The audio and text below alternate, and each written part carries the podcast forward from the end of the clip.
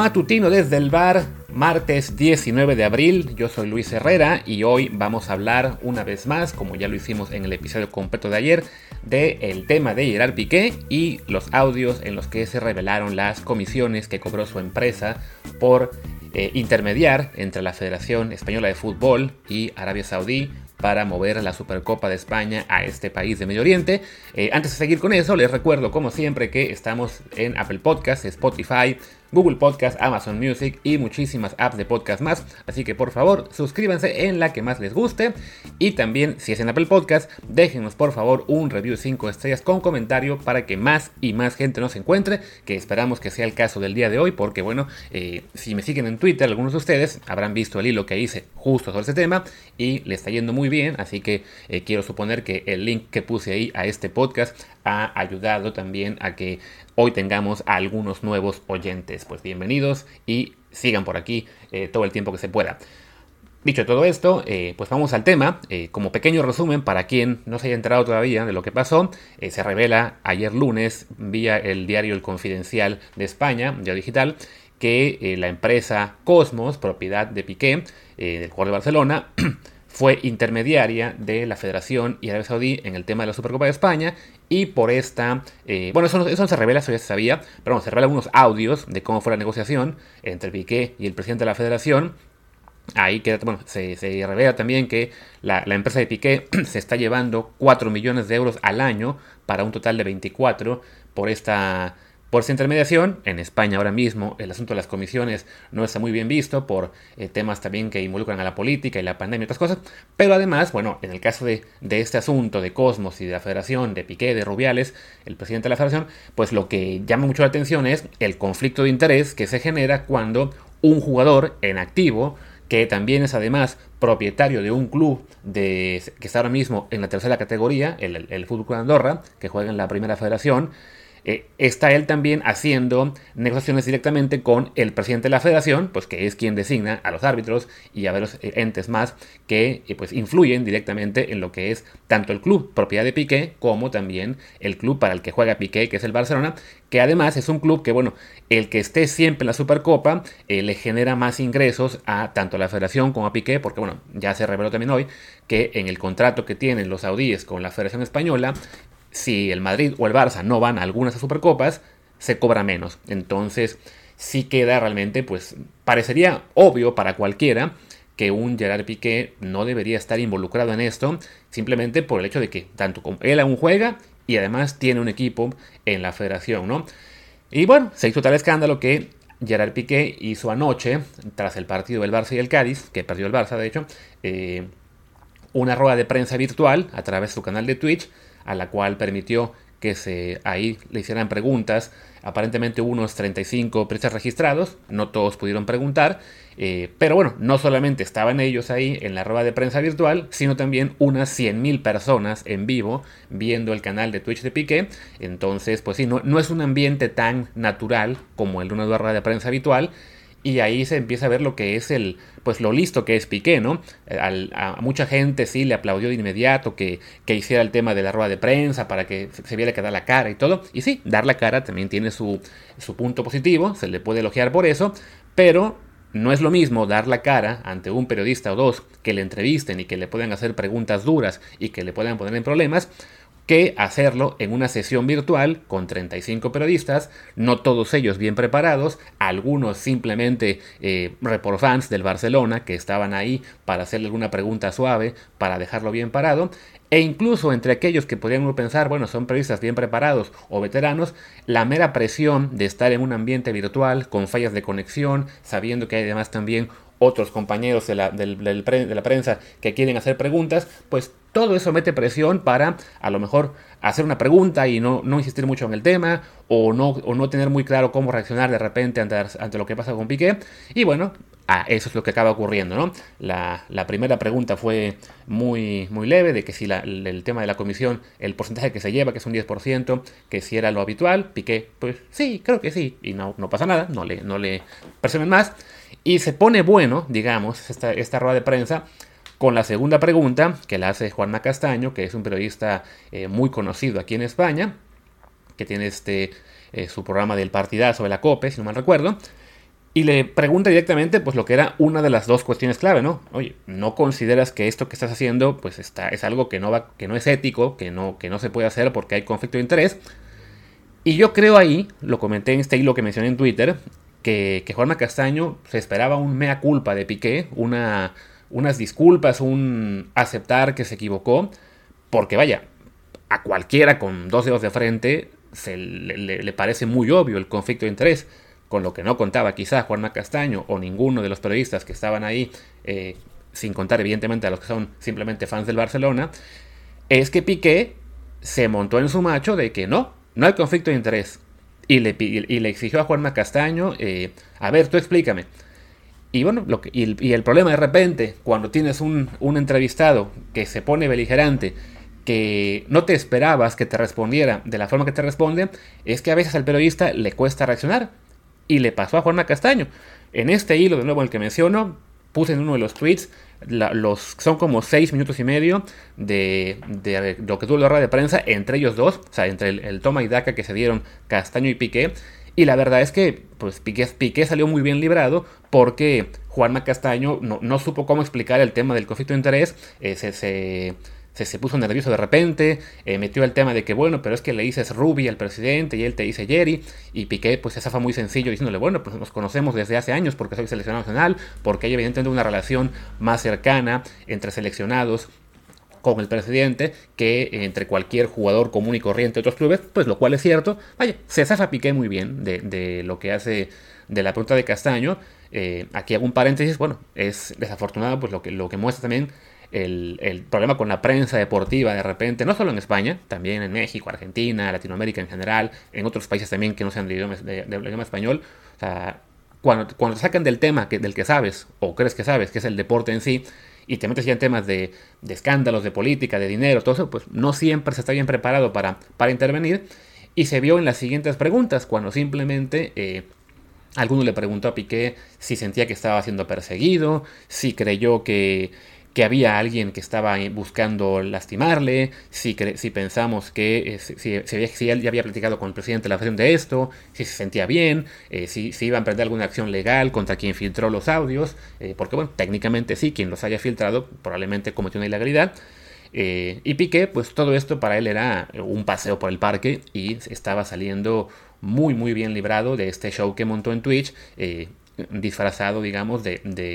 de, rueda de prensa, ¿no?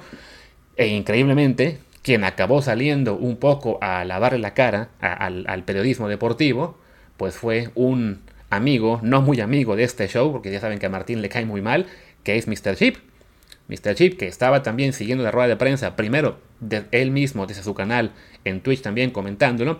pues se mete también a la rueda de prensa a, hablar con Piqué. Evidentemente Mr. Chip pues tiene tal eh, relevancia en los medios, tal poder que él se puede dar el lujo de arrancar la rueda de prensa haciendo su propio stream, pedir acceso y que además le den también turno de preguntas. Y acaba siendo él quien pues pone un poco como que le, lee la cartilla a Gerard explicándole de pe a pa, a ver, por supuesto que hay un conflicto de intereses, ¿no? Piqué se defendía antes con Castaño de que, bueno, pero es que eh, yo negocié esto con la federación y de todos modos la Supercopa la ha ganado el Madrid, no nosotros, y a mi equipo el Andorra no le, no le han ayudado todavía, nos perdimos el playoff de ascenso el año pasado con un par de jugadores expulsados. Pues sí, el problema es que el hecho de que no se haya dado aún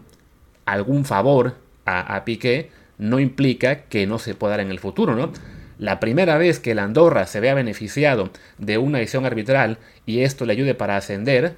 va a estar evidentemente el fantasma de Épale. Esto puede ser un pago de favores, ¿no? Alguien comentaba en Twitter que a Piqué hace unos, eh, unos meses o semanas, no recuerdo bien ahora mismo, eh, no le castigaron por declaraciones muy duras contra el arbitraje.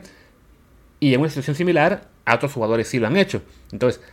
entre más le escarba uno a esto, es evidente que pues el hecho de que Piqué fuera un personaje vital para este negocio de la federación, pues sí, le deja a, la federación con esa, eh, pues esa carga de, bueno, pues nos hizo él este, este gran trabajo, en algún momento habrá que retribuirle, ¿no? No solo con la comisión, y, lo y se lo decía también, este, eh, ¿cómo se llama? Mr. Chip a, ¿no? No es que tú hayas hecho esto a lo mejor con la intención de que luego te paguen el favor, que bueno, ya eso solo, solo Piqué lo sabrá, si realmente él es una persona pura y honesta o no. Pero el problema es que, bueno, sí, se presta esto a la interpretación de que en el futuro la federación, Rubiales y quien haya estado involucrado en esto y es el beneficiado, pues sientan la necesidad de pagar favores, porque es como funciona desafortunadamente, no solo en el deporte, en la política, en todo tipo de situaciones, ¿no? Eh, Piqué se, se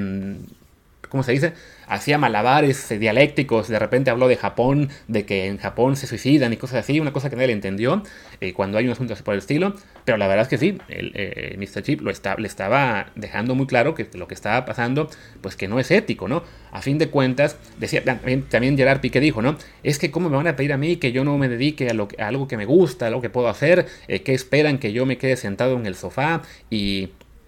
y no haga nada, y también eso le dijo Mr. Chip, ¿no? A ver, tú puedes hacer con tu empresa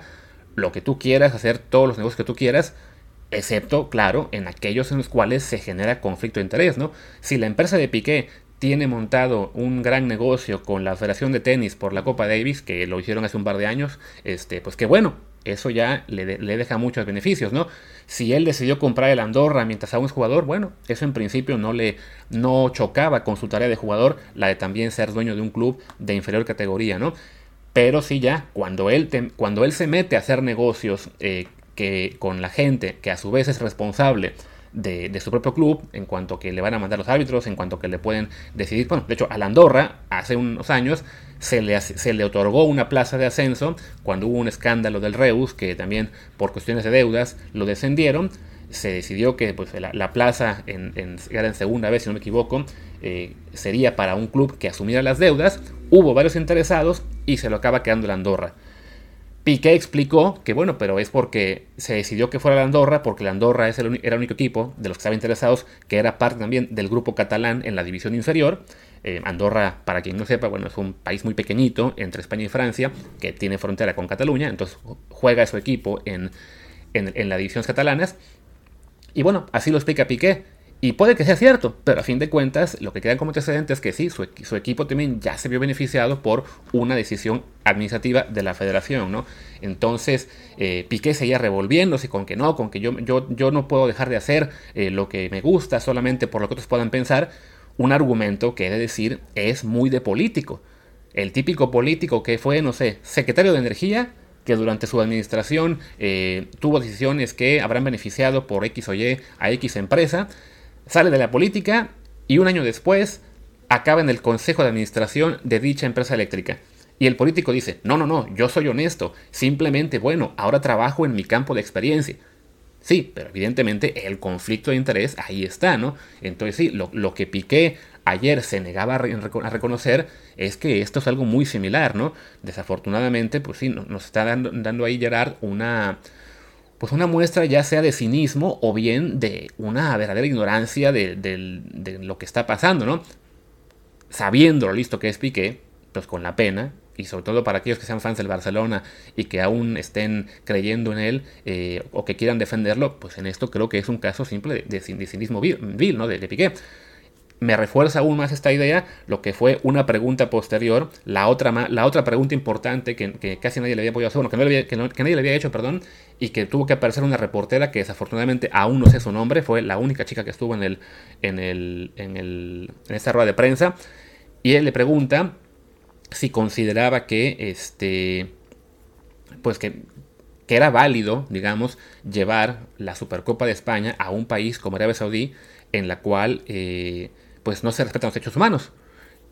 Al principio ella hizo dos preguntas, no solamente una. La primera fue simplemente si el, si el deporte, bueno, si el fútbol sigue siendo de los fans o del dinero. Y también el tema de los derechos humanos. Mencionó incluso en esa segunda pregunta, en particular, lo que es el trato a las mujeres. Y Piqué, una vez más, siendo muy listo, se enfocó en la primera pregunta, en decir, eh, no, sí, sí, es de los fans, pero bueno, fans hay en todo el mundo, no solo en España, bla, bla, bla, bla, bla se hace el olvidadizo de, ay, perdón, ¿cuál fue la segunda pregunta? Y esta reportera, eh, quizá, como les decía, ¿no? Con la presión de que es todo esto de forma virtual, de que hay gente esperando, eh, la sentí un poco nerviosa, pues simplemente sí, le, reitera la pregunta de los derechos humanos, ya no mencionó el tema de las mujeres, y Piqué se zafa diciendo, eh, bueno, pero yo solamente soy el intermediario, la decisión fue la federación, ¿no? O sea, lavándose las manos en el tema de que, pues sí, a ver, seas tú el intermediario o quien toma la decisión, a fin de cuentas tú conscientemente decidiste presentarle a la Federación Española una oferta de un país que está utilizando el deporte para tratar de elevar su imagen, porque es un país en el cual las violaciones de derechos humanos están eh, a un nivel realmente eh, grandísimo, en el cual se trata a la mujer de una forma terrible, eh, y Piqué se lava las manos. Simplemente, no, no, no, pero yo este, solamente fui el que llevó la oferta, ¿no? Hoy mismo se revelaron otra vez en el confidencial más audios en los cuales este, se demuestra, bueno, se muestra que eh, Piqué le dice a Rubiales, bueno, acudamos al rey para que él nos haga también parte de la negociación y se refería al rey emérito de España, al rey Juan Carlos, el que ya no, el que ya no es rey actual, a que era su hijo, también dando una muestra pues de lo que es cómo se mueve ahora Piqué, ¿no? Que se le hace muy, muy sencillo, muy campechano de, ah, sí, hablemos al rey y que nos ayude. Nadie lo ha mencionado aún, hasta donde yo puedo ver en medios, pero no hace muchos años Piqué en uno de estos duelos Barcelona-Madrid, eh, en los cuando estaba la tensión realmente durísima entre, entre madridistas y culés, y también estaba también el tema de independencia en Cataluña, mucho más fuerte que ahora, eh, hubo alguna, un incidente en el cual básicamente eh, Piqué alimentaba a la madre a sus rivales, a España y a su rey. Y, oh casualidad, pues ahora ya este, es muy amigo del rey, emérito, no del actual, y y lo utiliza como parte de la negociación. También ya reconoció el rey que efectivamente lo, lo contactaron para ello, ¿no? Entonces sí, eh, cuesta trabajo eh, asumir a Piqué como una persona eh, de corazón puro e inocente que haya decidido pues llevar la oferta de Arabia porque, oh, bueno, es un gran negocio para la federación, pues esto es lo mejor que yo puedo hacer. Evidentemente ya él está metido en una red de intereses importantes que, insisto, todo lo que hizo hasta ahora, que lo dijimos también ayer, aparentemente es legal, pero las consideraciones éticas no se pueden dejar de lado. Nos pasó alguien ayer en, Twitter una, una, captura del código, me imagino que la FIFA, en la que sí se menciona el tema de, los conflictos de interés. Me ha faltado hacerle más caso a ese detalle. A lo mejor la FIFA sí puede intervenir al respecto de esto. Eh, pero bueno, Desafortunadamente sí quedó eh, ahí el tema de derechos humanos en esta rueda de prensa muy, muy, este, muy, muy de ladito. Eh, la reportera ya no insistió mucho más, o sea, no, insisto, ¿no? Como que se le veía presionada por, por ceder el paso. Eh, yo no la conozco, no sé si ella sea muy conocida o no acá en el medio. Entonces, pero sí, como que se sentía que que tenía que dejarle paso al siguiente y ya los siguientes que preguntaron pues se enfocaron en cuestiones no tan relevantes, ¿no? Ahí también en el hilo que puse en Twitter, arroba LuisRHA por cierto, LuisRHA, por si no lo escucharon bien, eh, ahí está también un link a, una página en la cual pueden ver todas las preguntas y respuestas. Pero bueno, el chiste es que eh, pues sí, acaba la rueda de prensa con Piqué saliendo relativamente bien parado, no, no creo que mucha gente haya cambiado su opinión de este asunto a raíz de esa rueda de prensa. El, trabajo ahí sí de Mr. Chip fue eh, bastante bueno, pero quizá insuficiente ante el resto de preguntas que, que no ayudaron mucho y en particular pues la arrastrada, lamentando decir el, usar ese término, la arrastrada que le puso Piqué a Juanma Castaño que pues le, sirvió para que sus seguidores al principio eh, se pusieran aún más, más valientes o más eh, aferrados a él, ¿no? Lo veía yo en Twitter mientras pasaba la, la rueda de prensa en Twitch, que seguía habiendo gente que este, defendía a Piqué y más aún tras el agarrón con, con Juanma Castaño. No, no, sé cuántos de ellos hayan cambiado de opinión una vez que, que Mr. Chip tuvo ahí la, pues el tino de dejar mucho más claro por qué todo esto está, eh, está mal, ¿no? No, se puede eh, simplemente dar como una, ¿cómo decirlo? Pues sí, como algo normal que un jugador de fútbol en activo, que además tiene un club de fútbol eh, abajo, esté haciendo negocios con la federación. Así, es cierto que la federación antes recibía muy poco dinero por la Supercopa. La Supercopa antes se jugaba en, en a doble partido, en, así que a ida y vuelta entre los campeones de Copa y Liga. Que además eso era una cosa sui generis. En todo el mundo la Supercopa es un solo juego, pues en España era dos para poder hacer más taquilla y más caja. Eh, y bueno, pero de todos modos comentaban ayer que, la, que por eso la federación se llevaba, no sé, 120 mil euros, algo por el estilo. Ahora el pago que hace Arabia por esta Supercopa de cuatro equipos y tres partidos son 40 millones de euros, que se reparten ahí sí entre, entre la empresa de Piqué, entre la federación, entre el Madrid y el Barça, que es otro punto de los cuales estuvo ahí también, eh, digamos, eh, cuestionado, ¿no? O sea, ¿cómo es posible que Piqué estuviera en, esas llamadas que se filtraron diciéndole a, Rubiales, bueno, sí, mira, 8 para el Madrid, 8 para el Barça, 2 para el otro, 1 para el otro, tantos para ti, como indicando, bueno, el propio Piqué negociando las cantidades que su propio club y otros más pueden recibir. Piqué se defendía de esto diciendo, no, no, yo simplemente estaba citando las mismas eh, bases que me habían dicho de la federación, no es que yo estuviera indicando. Solamente él y, Rubiales sabrán si es cierto o no. Pero bueno, eh, ya para ir cerrando, porque esto que era un matutino, básicamente lo he convertido ya en episodio normal por la duración. Eh, creo que Piqué sale muy, muy mal parado esto en general. Eh, a futuro, creo que se está convirtiendo en, lo que antes quizá despreció, en un empresario sin, pues sin mucho escrúpulo, desafortunadamente, eh, él seguirá pensando que lo que está haciendo está bien y que es, eh, y que es muy normal intervenir como juez y parte en algunas negociaciones. Yo creo que, esto, desafortunadamente, pues que no, no está bien. Más allá de que sí, que lo que él hace con su empresa Cosmos y lo que hizo, al, por ejemplo, al comprar los derechos de la Copa América para España y que, y que lo transmitiera Ibai en Twitch. O sea, hay cosas que hace que son realmente muy ingeniosas, muy, muy buenas quizá para el medio, pero también, bueno, en este caso sí se ha metido en un problema eh, mucho más gordo. No en términos legales, no creo que le puedan hacer nada legalmente. Eh, no creo tampoco que la FIFA vaya a acabar, acabar interviniendo, pero sí, eh, pues la, imagen pública de Gerard no, se lleva un golpe de por sí que bueno, ya era un tipo que polarizaba mucho y también eso va a influir en quiénes son los que van a acabar dudando más de él y quiénes van a seguir defendiéndolo. Habrá seguramente un buen contingente de fans del Barcelona que le creerán todo lo que dice y que pensarán, no, no, no hay ninguna no hay ningún problema porque hasta ahora al Barça no le han echado la mano en ninguna Supercopa, así que aquí no pasa nada. Insistimos, el problema es lo que pueden ser las retribuciones más adelante. O sea, siempre que una, un equipo o alguien ligado a Piqué se vea beneficiado por algún error o alguna decisión de la federación o sus afiliados, eh, va a estar presente todo este, este asunto de, las, este, de los audios, las filtrados y también de la negociación con Arabia Saudí. En fin,